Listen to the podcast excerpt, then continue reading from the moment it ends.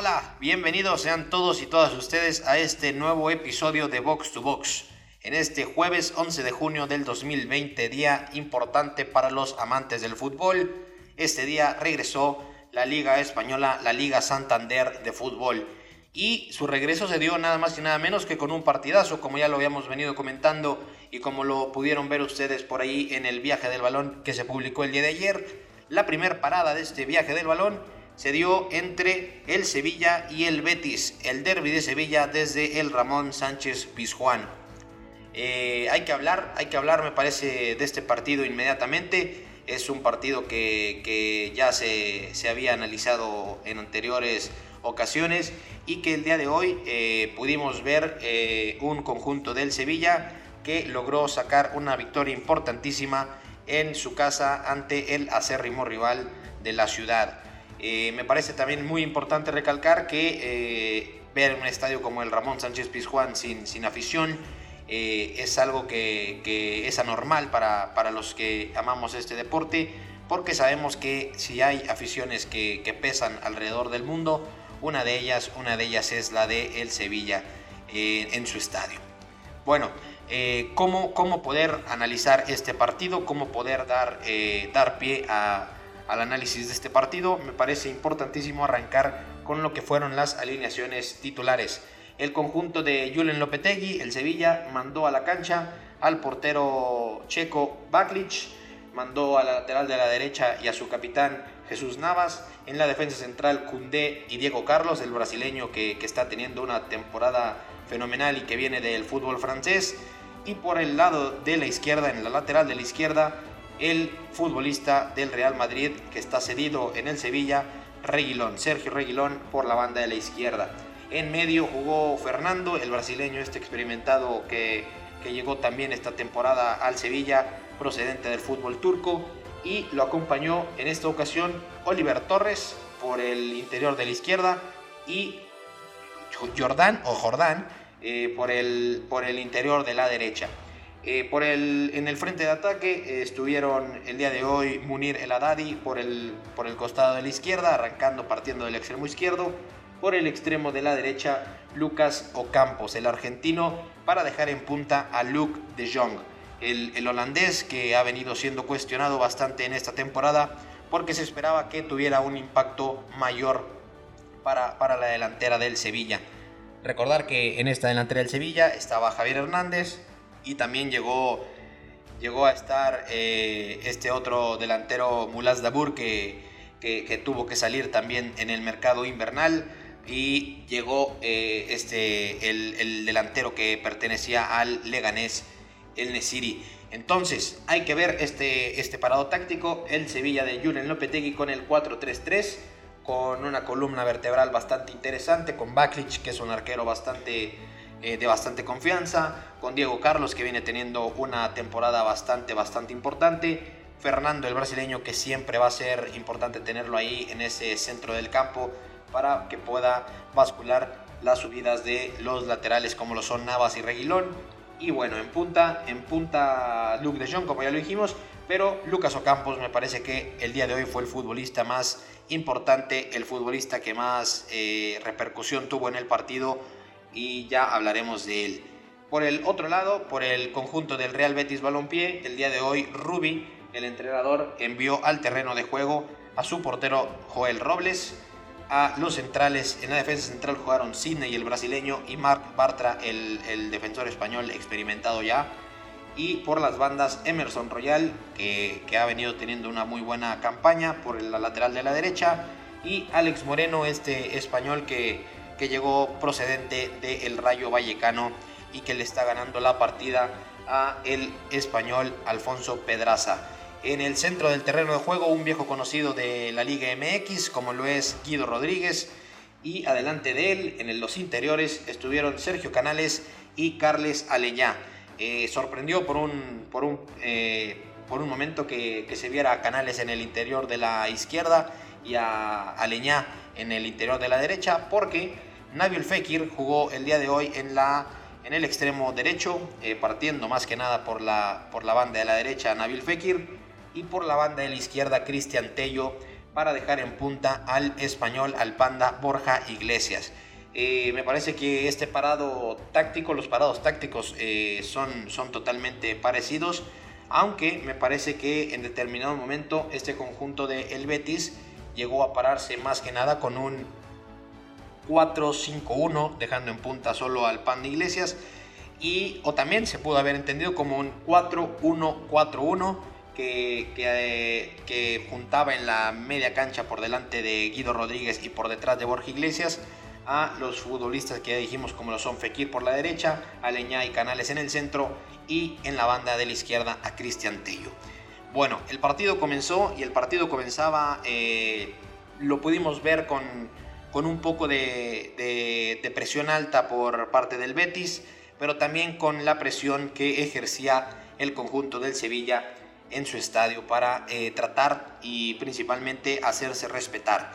Eh, me parece que con el paso de los minutos pudimos ver a un Betis que intentaba presionar, como ya lo dijimos, pero que eh, a final de cuentas el día de hoy no salieron eh, en su día. Ha, venido siendo bastante difícil, complicada esta, esta temporada para el Betis de, de, Rubi porque no le termina de encontrar la, cuadratura al, al sistema o al, o al, parado. Y me parece que además en esta ocasión, como ya lo dijimos, Canales partiendo del interior izquierdo y Fekir partiendo del extremo medio derecho, eh, de cierta forma se, alejaban los, a los futbolistas eh, más influyentes, me parece a mí, en, lo que es esta plantilla de, el Betis. Y bueno, partiendo ya a lo que fue el partido en sí, inmediatamente eh, en los primeros minutos, como ya lo dijimos, vimos un dominio alterno, a mi entender eh, por ahí muy importantes Guido Rodríguez por un lado y Fernando eh, el contención por, por el otro. Y bueno, eh, después pudimos ver en algunas jugadas, en algunas acciones a Diego Carlos bastante imponente, llegando muy bien a las coberturas, saliendo con el balón jugado desde, desde atrás. Y me parece que también hay que mencionar que, Diego Carlos, con la temporada que viene teniendo, podría ser importante para que eh, en un futuro, como ya se ha mencionado, a lo mejor pueda dar el, dar el salto a, un equipo que, pueda eh, pues ser más, un poco, un pasito más eh, contendiente a, ciertos títulos o, aspectos importantes. A diferencia del Sevilla, pero bueno, por ahí se menciona que hay o llega a haber un interés del Paris Saint Germain y me parecería importante seguir el paso de este central brasileño. Eh, como ya lo dijimos, Navas y Reguilón son muy importantes. Los laterales de ambos equipos son muy importantes, pero me parece que en el partido de hoy eh, pudimos ver eh, un poco más la, presencia en ofensiva de tanto Jesús Navas como, como Sergio Reguilón. Como ya dijimos, el partido avanzaba y inmediatamente, casi que apenas iniciar el partido, eh, Lucas Ocampos, este argentino que, ya lo mencionamos, viene, viene partiendo muy bien por el extremo de la derecha, principalmente, porque también puede jugar por el extremo de la izquierda, pero, pero me parece que cuando lo, hemos visto eh, en mejores condiciones ha sido partiendo desde el sector diestro. Eh, a los pocos minutos estrelló, se, metió al área Lucas Ocampos y estrelló un disparo en el travesaño que, que simbraba la portería del, del Real Betis y posteriormente en un tiro de esquina, una jugada bastante elaborada en la que hay algunos movimientos ahí en el área eh, por parte de Luke de Jong y, otro, que, y otro más que se bota al, primer palo. Eh, la marca de Guido Rodríguez parecía que, mejor dicho, le, ganaron en el, en el, remate y el central Cundé dejaba ir una oportunidad bastante importante con su remate que se iba desviado de la meta de Joel Robles. Eh, fue avanzando el partido, el, Betis realmente desde mi punto de vista y creo que eh, desde el de muchos otros, bastante, bastante desarticulado.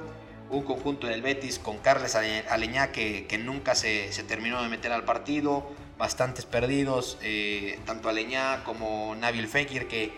con la capacidad y calidad que tiene Nabil Fekir, a mí, a mí me parece que, que no puede quedar a deber tanto en un partido como, como el de hoy, porque porque es precisamente en él en el que se puede llegar a centrar el, ataque del equipo.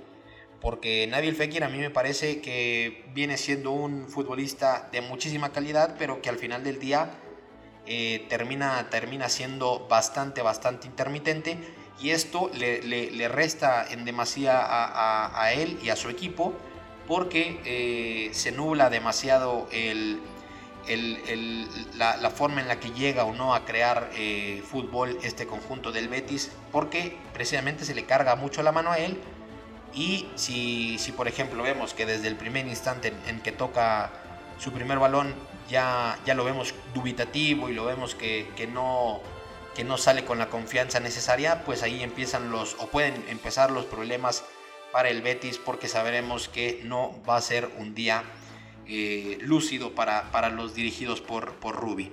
Entonces, el dominio me parece que lo tuvo principalmente el Sevilla, muy poco del Betis. El, el, Panda Borja Iglesias eh, estaba muy alejado de las, de las acciones. Eh, había momentos en los que tenía que, bajar mucho a su terreno para, para, intentar sacar un balón limpio y poder comenzar de ahí. Pero cuando lograba esto, eh, me parece a mí que el, conjunto del Betis daba o comenzaba a tocar mucho en horizontal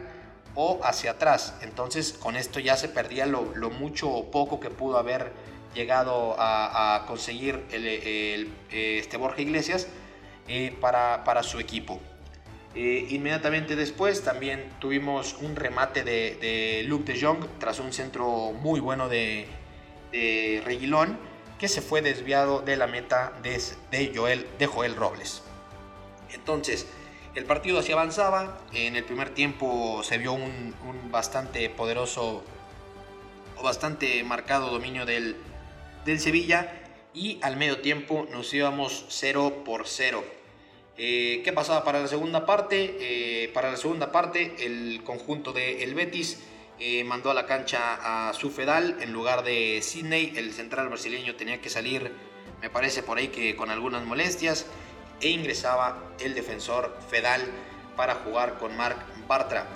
Eh, rápidamente podemos ver que, fue avanzando el partido y por ahí en el minuto 56 viene la jugada de la polémica, la jugada de la polémica en el partido, porque a mi entender eh, no, no, existe, no existe tales eh, elementos para, para, que Mateu Laos, este árbitro experimentado español, señalara la pena máxima que señaló a favor de el Sevilla y eh, con, la incredulidad, eh, con la incredulidad perdón, de, de Marc Bartra, eh, quien fue señalado como, como el infractor, se pitaba este penal y venía nada más y nada menos que Lucas Ocampos, este futbolista de gran impacto en la, en la plantilla del Sevilla, proveniente de la liga francesa. Lucas Ocampos se encargaba de poner el 1 por 0 para los locales en el minuto 56 con un penal que, logró eh, engañar a Joel Robles y con esto se iba adelante el conjunto del Sevilla. Eh, ya más adelante pudimos, pudimos ver el ingreso justamente de Diego Laines, cuatro minutos después del gol. El mexicano tuvo minutos, tuvo acción, ingresando por Cristian Tello. Eh, me parece que primero quiero hablar acerca de, lo que puede llegar a ser esta alineación de, Tello en, la, titular del Betis. Eh, Tello me parece que es un futbolista que a lo largo de su carrera nos ha quedado de ver. Eh, si bien es cierto, como ya, se dijo en el primer tiempo y ciertamente en todo el partido, un equipo bastante desarticulado, bastante desalmado, me parece un poco también porque, porque le, falta, le faltó eso también, me parece, al, al conjunto del Betis. Tello, los, balones que pudo llegar a tocar en el primer tiempo fueron eh, bastante, bastante malos. Eh, cualquier aproximación que podía intentar el Betis cuando caía a las, a las piernas, a los pies de, Tello, Tello le intentaba imprimir un ritmo diferente, pero tampoco es que lo, que lo lograra. Eh, muchas de las ocasiones lograba ir de izquierda hacia el centro y poder conectar con canales o poder conectar con el pan de iglesias. Pero, pero bueno, a mí me parece que la alineación de Tello el día de hoy eh, es uno de los errores de, de, Ruby porque Tello eh, no, no, ha dado, no ha dado lo que se espera a lo largo de su carrera. Eh, aunque sabemos que puede llegar a ser un futbolista bastante interesante, por ahí se podría haber pensado Eh, si Joaquín eh, no estaba en óptimas condiciones y a lo mejor la confianza de inicio no estaba para Diego Lainez, a lo mejor haber, haber puesto por ese, por ese costado de la izquierda a Alex Moreno para meter a Alfonso Pedraza en la lateral de la izquierda, pero, pero bueno, llegaba el minuto 60, eh, ingresaba Diego Lainez en lugar de, de Cristian Tello. Y el mexicano de momento se posicionaba en el extremo, en la media de la izquierda para partir para, intentar eh, comenzar a, hacer algo. ¿Qué pasa? Inmediatamente eh, al ingreso de Diego Laines se da eh, un, golpe más ah, para el ánimo y para el ímpetu que, podía llegar a tomar el Betis. El conjunto del Sevilla en un córner, en un tiro de esquina, en una jugada, en una jugada, en un córner, como ya lo dijimos, el conjunto del Sevilla se logró ir adelante dos goles por cero. Eh, una jugada bastante interesante eh, que va a primer palo Lucas Ocampos, le gana, le gana el, frente a Alex Moreno, logra desviar el balón, este balón sale, sale un poco raspado, vuela al, defensor central Fedal y llega el, el, contención Fernando para poner el dos goles por cero en el partido, en un partido que ya lucía bastante complicado para este conjunto de el Betis. Eh, con este marcador eh, se dieron más movimientos. Eh, cabe, destacar, cabe mencionar que, ambos equipos realizaron sus cinco modificaciones a las cuales ya tienen derecho a partir de, este reinicio de, la liga. varias modificaciones que pudimos ver por ahí. Ingresó al 69 Joaquín por, por el ya mencionado Carles Aleñá y también por ahí ingresó en lugar de Borja Iglesias Loren Morón, este joven canterano de El Betis, para intentar modificar algo en el parado. Y con esto se modificó un poco sí el parado porque pasaron a jugar me parece con un 4-2-3-1 en la que recaía junto a Guido Rodríguez Sergio Canales para que pudiera jugar Joaquín por izquierda, Diego Laines por derecha y eh, el francés Nabil Fekir detrás de Loren Morón en este 4-2-3-1 que, que, yo pude observar o inclusive también a lo mejor dejando a Guido Rodríguez eh, en algunas ocasiones eh, por ahí solo en la media cancha para poder adelantar un poco a Sergio Canales en este nuevo parado táctico que, que intentó Rubi. Con esta modificación pudimos ver, hay que destacarlo, me parece que dentro de todo el partido que, tuvo el Betis eh, impreciso y, con algunos jugadores apagados, eh, Diego Laines pudo ser eh, una, muy buena opción porque el joven mexicano, como bien lo conocemos, es un jugador que le gusta mucho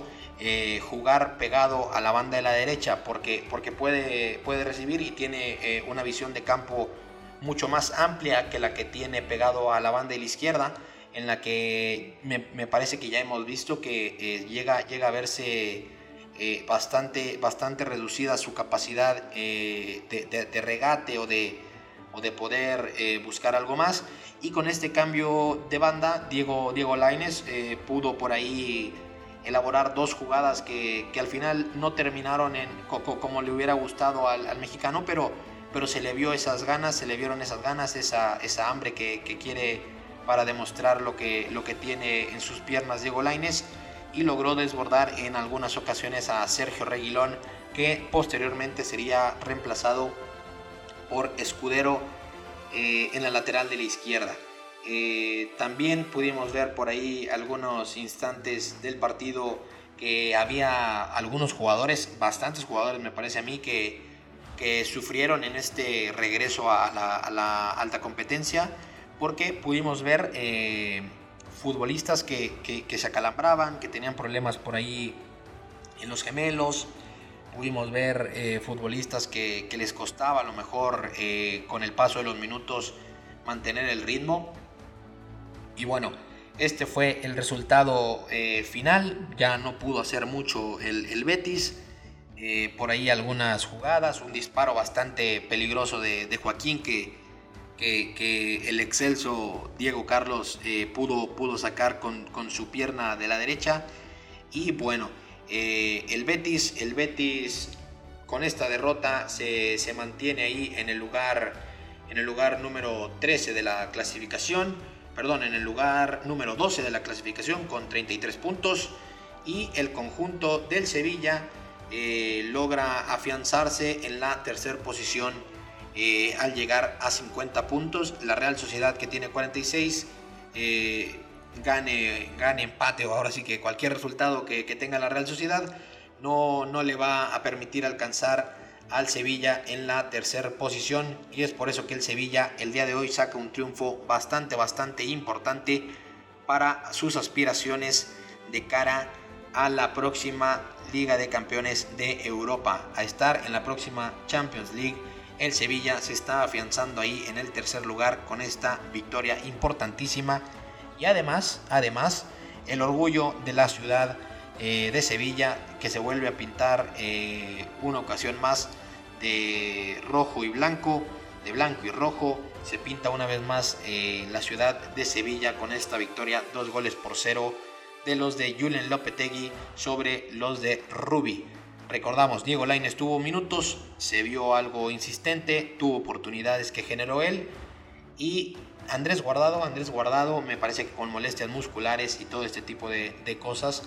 eh, no pudo ver minutos en este partido, en el reinicio, en la eh, reapertura de, de la Liga Santander, la Liga Española de Fútbol y tuvimos este partido interesante, sin afición como ya lo sabemos, pero, pero con, con algunas adecuaciones como el sonido local y, la, la, magia de, de esta eh, afición o imagen sobrepuesta como si hubiera afición en el primer nivel de la grada de el Ramón Sánchez Pizjuán. ¿Qué viene para, para estos dos equipos? Lo que viene para estos dos equipos en la jornada 29 es el próximo lunes 15. El Sevilla visitará el al Levante en el Ciudad de Valencia y el Real Betis recibirá a las 3 de la tarde al Granada en el Benito Villamarín. Bueno, esta, esto ha sido todo por el partido del día de hoy. Una victoria importantísima para el Sevilla y una derrota que le va a pesar al, al Betis eh, porque probablemente ya se despiden de las de las competencias europeas para el siguiente año. Eh, hablaremos también acerca de lo que nos deja el viaje del balón. El viaje del balón, esta sección tan, tan importante para nosotros, como ustedes ya la conocen, y esperemos que se vaya haciendo cada vez y cada vez más, pues ahí en, un espacio en su mente, un espacio en su, en su calendario. El viaje del balón en la Liga Santander eh, nos llevará a el partido entre el Mallorca y el Barcelona el próximo sábado, sábado 13 de junio del 2020 a las 3 de la tarde, eh, al Athletic Club de Bilbao contra el Atlético de Madrid el domingo 14 de junio a las 6 de la mañana, hora, hora de, de nuestro país, de México, y a las 12 y media del día en el Real Madrid contra el Eibar. El Real Madrid, que ya lo hemos mencionado, eh, va a disputar sus partidos desde Valdebebas. Eh, un, aspecto importante a mencionar también me parece que es este, este hecho de que el Real Madrid vaya a disputar sus partidos en eh, Valdebebas, en el, campo Alfredo Di Stéfano, porque el, el, Real Madrid tomó esta decisión para iniciar o continuar la la remodelación y la modernización que se le, que se le está dando al estadio Santiago Bernabéu, al mítico Santiago Bernabéu, que se le está dando eh, una remodelación para, para pues, que sea un estadio más moderno, un estadio más atractivo para, para, pues, para todo aquel que, guste ir a, ver al Real Madrid en un partido. Eh, el Real Madrid va a jugar en Valdebebas y es un aspecto bastante importante porque eh, se maneja que se maneja la información de que en España se permitirá eh, el acceso a cierto porcentaje de, afición eh, para, los próximos partidos y este cambio se daría eh, aproximadamente después de la jornada 32. Para la jornada 33 se prevé que, ya pueda haber gente en, en los estadios. perdón, es 29 de junio. 29 de junio se prevé que ya pueda haber gente en los estadios, no, el mes de julio, en junio, este, este mismo mes, eh, se prevé que ya pueda eh, haber gente en el estadio. Recordamos un porcentaje que, sería evaluado, se había manejado por ahí de en días anteriores del 30%, pero eh, el día de ayer pude, pudimos ver información que se manejaba entre el 15 y 20% de, de, lo que es el, el, boletaje o la capacidad del estadio para, para esta liga española de, de, fútbol. Como ya lo mencionamos, eso es por el viaje del balón lo que nos espera eh, en, este, en esta jornada. Mallorca versus Barcelona el sábado a las 3 de la tarde el Athletic Club de Bilbao contra el Atlético de Madrid a las 7 de la mañana. Había dicho a las 6, es a las 7 de la mañana. Y el Real Madrid versus el Eibar a las 12.30 del mediodía eh, para nuestro país. Vamos a, hablar, vamos a hablar acerca de lo que nos dejaron estos pasados días. Eh, empezando, comenzando por el día martes. El día martes se, se llevó a cabo el partido, la primera semifinal de la DFB Pokal, esta copa alemana que enfrentaba al Saarbrücken, eh, un equipo de, la cuarta división alemana que, recibía al Bayer Leverkusen. Eh, este partido eh, fue un partido bastante, bastante tranquilo para los de Leverkusen. Fue un partido que, pues bueno, pudo sacar el Leverkusen con, con bastante facilidad. Eh, ganando 3 goles por 0 en calidad de visitante, con goles de Musa Diaby, Lucas Alario, el argentino ex River Plate, y el alemán eh, Karim Kimo Arabi sellando el 3 goles por 0 en la cancha del Saarbrücken de la cuarta división alemana. Eh, se convertía en el primer finalista de, de, la Copa Alemana de la DFB Pokal, el Leverkusen, y el día de ayer, el día de ayer miércoles 10 de junio, el conjunto del el Bayern Múnich eh, recibía en el Allianz Arena al conjunto del Eintracht Frankfurt. Eh, acababan de enfrentarse hace poco en la, en la Bundesliga y el Bayern había ganado cuatro goles por dos eh, en, ese, en esa ocasión. Y en esta ocasión, en un partido que dominaron de principio a fin los, los bávaros, lograron adelantarse con, con Ivan Perisic, con un cabezazo tras, tras gran centro de Thomas Müller, que, vio solo al croata dentro del área, remató de, cabeza el esférico y logró vencer para el 1-0 al arquero alemán Kevin Trapp. Eh, ¿Qué pasó después? El Bayern tuvo muchas oportunidades, no lograban concretarlas. Por ahí, inclusive antes de irse adelante en el marcador, tuvo una ocasión importantísima Robert Lewandowski que, que increíblemente le, pasó entre las piernas al, al, ariete polaco y también tuvo algunas oportunidades que, no tuvo la, certeza de anotar el, francés Kingsley Coman. Eh, en este partido, como ya lo dijimos, alineó eh, el Bayern Múnich a Ivan Perisic. Fue el único cambio que, se presentó. Se, esperaba, o a lo mejor se llegaba a esperar, que, que de cara a este partido el, el Bayern Múnich eh, pudiera eh, rotar su plantel, su plantilla para, darle descanso a aquellos que venían teniendo acción en la Bundesliga. Pero me parece que también eh, el hecho de que haya presentado un 11, pues el 11 titular, con excepción a Serge Gnabry, es una clara declaración de intenciones del, Bayern Múnich que si bien es cierto en la, en la Bundesliga ya llevan una, una ventaja bastante holgada en relación a los puntos que, están por, disputarse.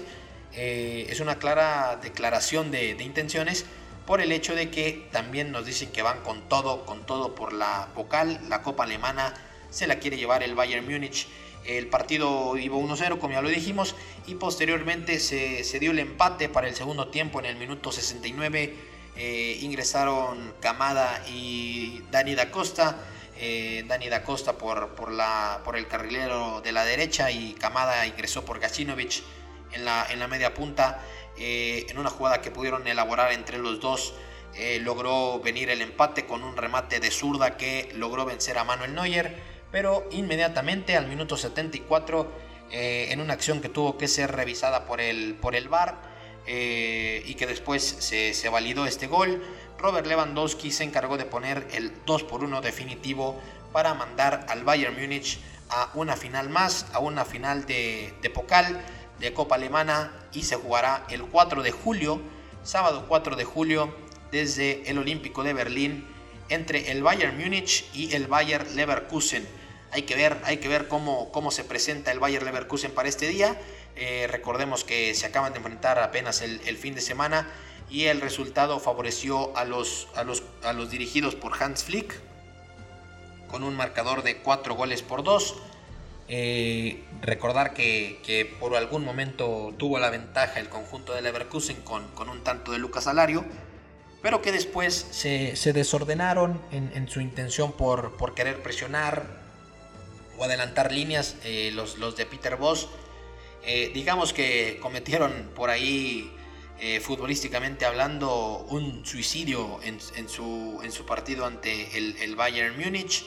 y perdieron 4 eh, por 2 el pasado fin de semana. Hay que ver cómo prepara la final de la Copa Alemana de esta DFB Pokal los dirigidos por Peter Voss, el, entrenador holandés. Eh, teniendo esta información, pasamos inmediatamente a lo que sucedió en la cancha de Portimonense. El Portimonense recibió en la Primera Liga de Portugal, en la Liga NOS, recibió al conjunto del Benfica. El Benfica logró adelantarse en el marcador con goles de Pizzi y Andrea Almeida, dos experimentados portugueses y, los capitanes de este equipo, los líderes eh, de este equipo del Benfica.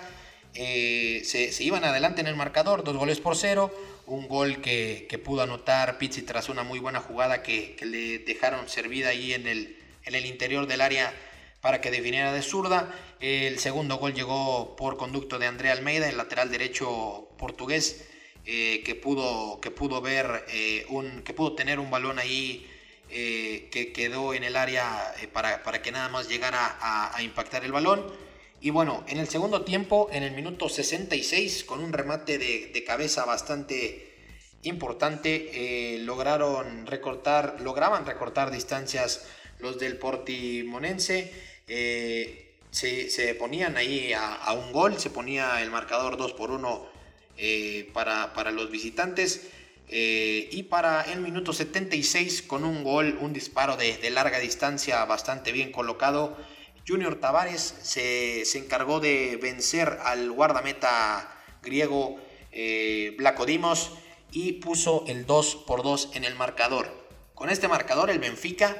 eh, sumaba un punto, llegaba a 61 y se ponía momentáneamente como, como líder de la, de la primera liga, pero inmediatamente eh, después de finalizar este partido comenzó el partido del Porto. En, apenas inició el primer el, partido y el mexicano Jesús Manuel Tecatito Corona se encontró un balón que quedó ahí botando o en elevación, eh, fue a pelear el balón arriba el mexicano, el balón quedó, quedó por elevación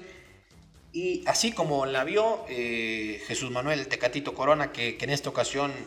eh, jugó de, medio, de medio por la derecha, el mexicano la agarró, la prendió de volea y pudo vencer eh, al guardameta de los visitantes, Charles, que, que, nada más vio cómo el esférico se incrustaba en su portería. A los cinco minutos del partido, Jesús Manuel el Tecatito Corona se encargó de adelantar eh, al Porto y fue el marcador definitivo 1 por 0. Agustín Federico Marchesín, el ex arquero americanista, pudo, pudo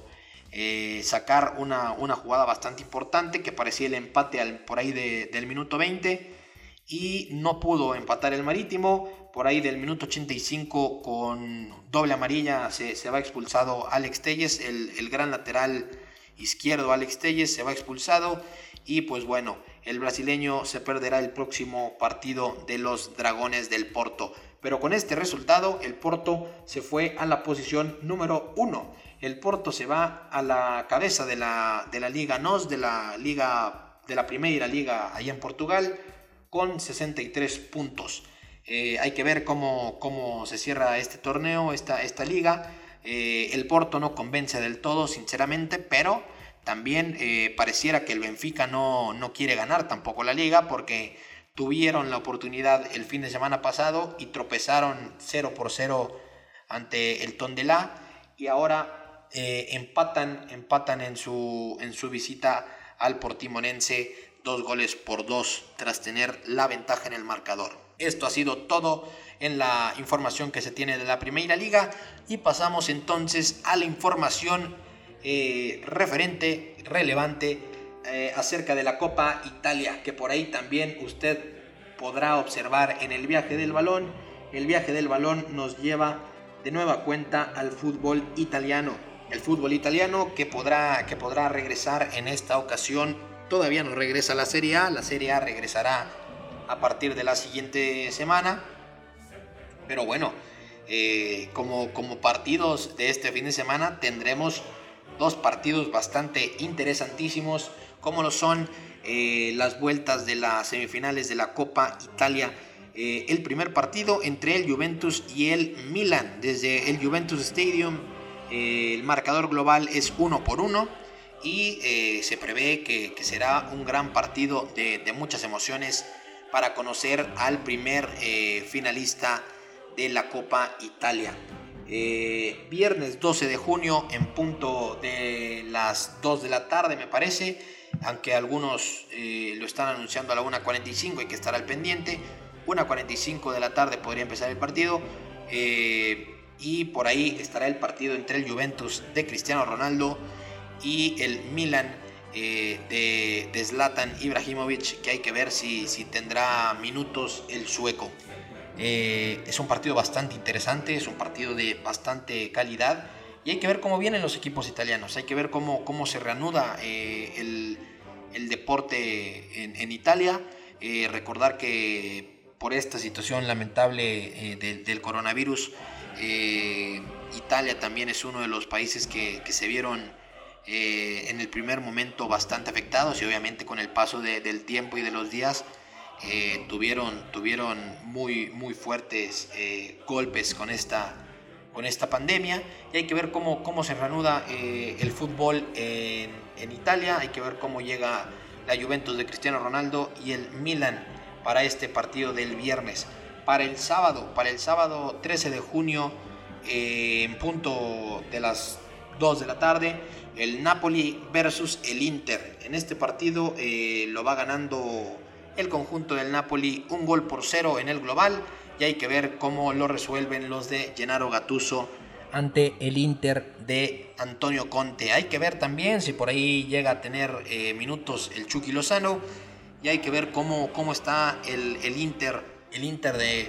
Antonio Conte que, a lo largo de la temporada eh, venía demostrando cosas bastante interesantes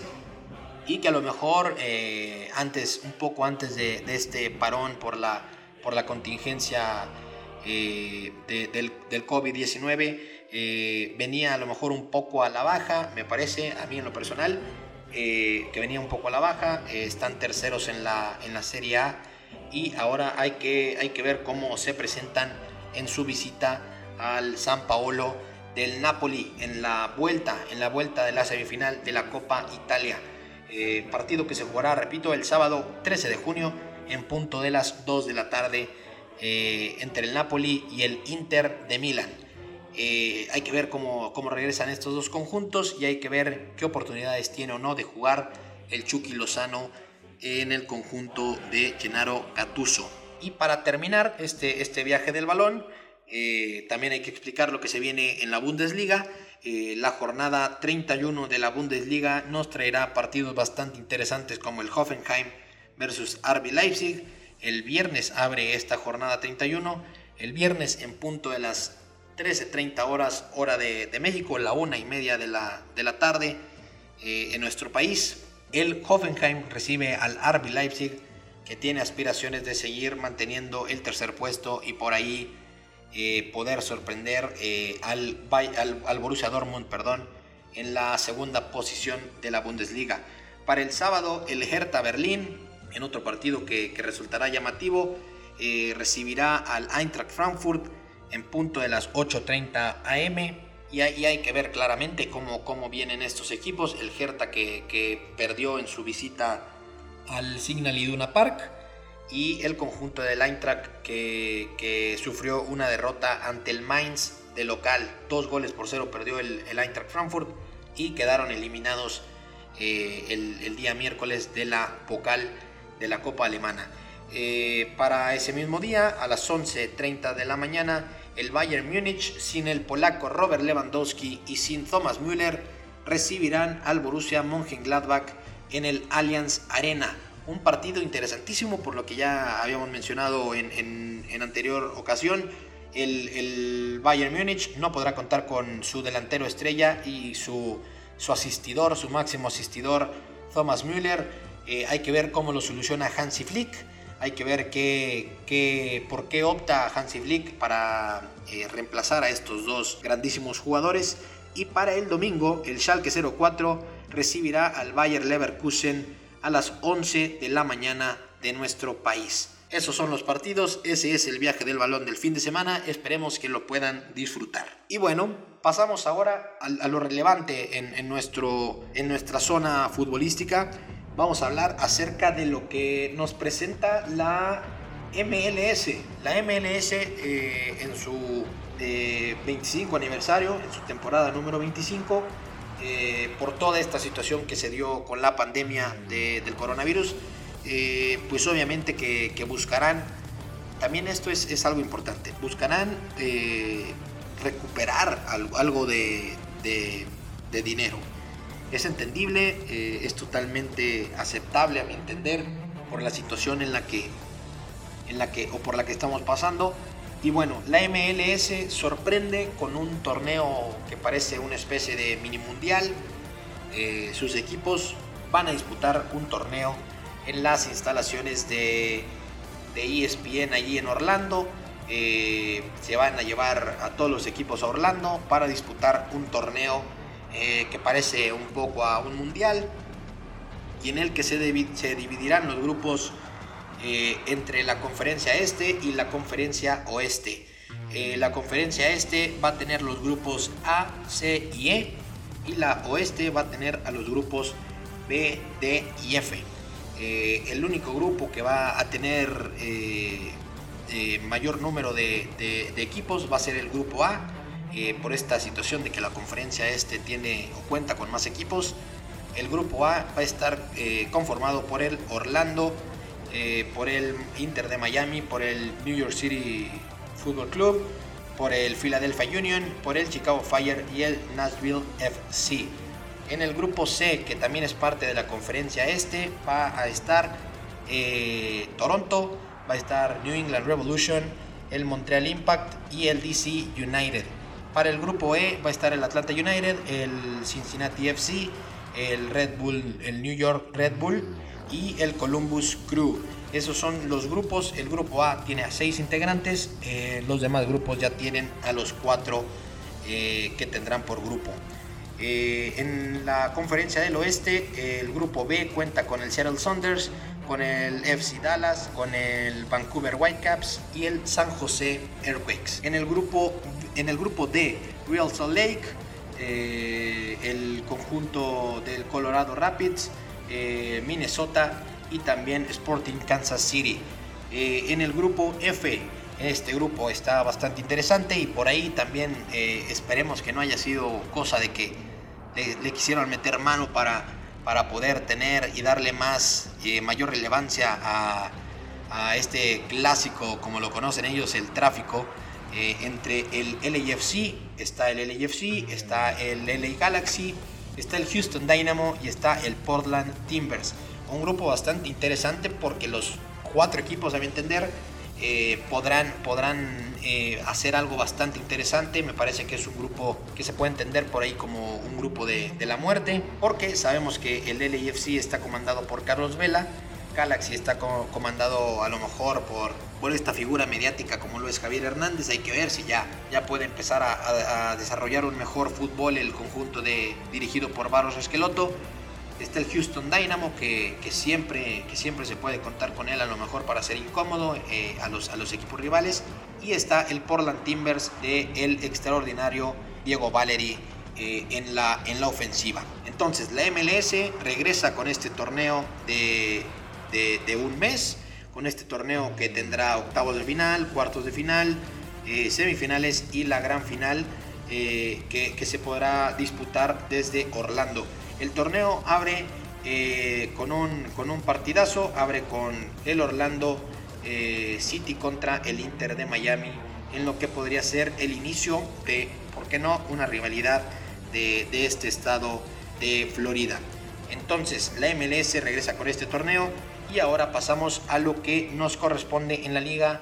MX. La Liga MX, que bueno, ya parecía que toda la información que, se mencionó en anteriores días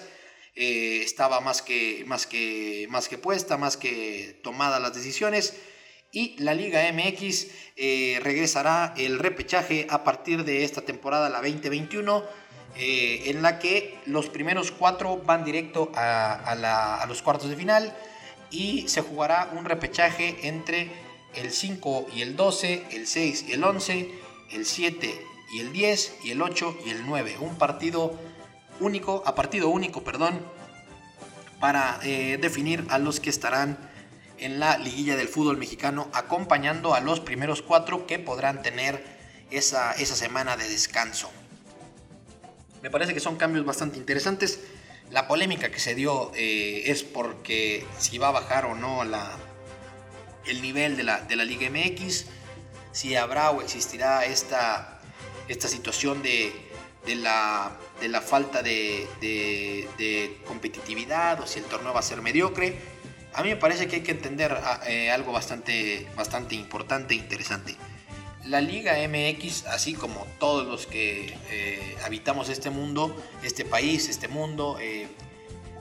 se sabe que, por esta situación que estamos atravesando va, va, a pasar por momentos económicos que van a ser complicados, difíciles y que hay que ver la forma de recuperar algo de lo que se pierda. Eh, recordar que, el torneo anterior se tuvo que suspender, se tuvo que finalizar sin ningún equipo como campeón y, todo esto con, partidos pendientes y la liguilla sin, poder jugarse. Entonces también es entendible que los, eh, los dueños de, este negocio quieran recuperar algo eh, de, cara, de cara a lo que será los próximos torneos. Eh, como ya lo dijimos, también va a desaparecer la, Copa MX para, para, a lo mejor abrir espacio próximamente a partidos de la selección en, en el próximo en el próximo año. Eh, se, dará esta situación de que eh, los equipos ya, como se mencionó, Morelia pasa a Mazatlán, se está dando esta situación de, Querétaro, hay que ver qué, sucede con Querétaro y el Atlante, entonces eh, vienen cambios bastante importantes para la Liga MX y se tendrá que llevar de la mano con todo lo que está sucediendo. También para, para analizar esto, que también se entiende, eh, como el aspecto de la mediocridad. Es cierto que van a poder calificar eh, a la próxima liguilla eh, dos tercios de, los equipos del torneo. y que también puede alimentar esto la mediocridad, pero, pero algo se tenía que hacer. Y si se tiene que hacer esto del repechaje, esperemos que momentáneamente, porque también sabemos que, que no, se, que no se tiene que quedar esto del repechaje en el formato en el que está, eh, me parece que es bastante importante recalcar eso y saber que eh, habrá eh, sanciones económicas para los equipos que queden en las últimas tres posiciones de la tabla. Entonces también eso podrá ser un aspecto importante a, remarcar, a recalcar. Y bueno, la Liga MX toma decisiones importantes, toma decisiones que, a mi entender tienen que ser tomadas sí o sí. Y hay que ver, hay que ver nada más cómo se da el regreso de, de nuestra liga el próximo 24 de julio del presente año con el inicio del Apertura 2020. Ha sido todo por hoy, bastante información de la que pudimos hablar. Hablamos acerca de la Liga Española y el Derby de Sevilla, hablamos acerca de lo que viene eh, en la Bundesliga, acerca de lo que viene para la Copa Italia, acerca de que ya hay finalistas eh, en la Copa Alemana Bayern Múnich versus Bayern Leverkusen el próximo 4 de julio desde el Olímpico de Berlín. Y hablamos acerca de cómo está la, actualidad en la Primera Liga de Portugal. Si llegaron hasta este punto de, este episodio del podcast, yo les agradezco, les agradezco que me hayan permitido poder estar con ustedes y les agradezco que eh, me hayan hecho un espacio en su día para poder escuchar este podcast Box to Box eh, que trataremos de, darles y brindarles la mejor información eh, relevante a lo que acontece en el mundo del fútbol internacional. Eh, muchas gracias, les pido que por ahí nos sigan en, nuestras cuentas de Instagram y de Twitter, box to box, arroba box to box guion bajo 10 y próximamente los invitamos a que nos den me gusta por ahí en nuestra página de Facebook box to box eh, el podcast. Muchas gracias a todos ustedes, que tengan una, un muy buen día, una muy buena tarde y que puedan disfrutar de eh, sus actividades. Muchas gracias por escucharnos, nos vemos en el siguiente episodio.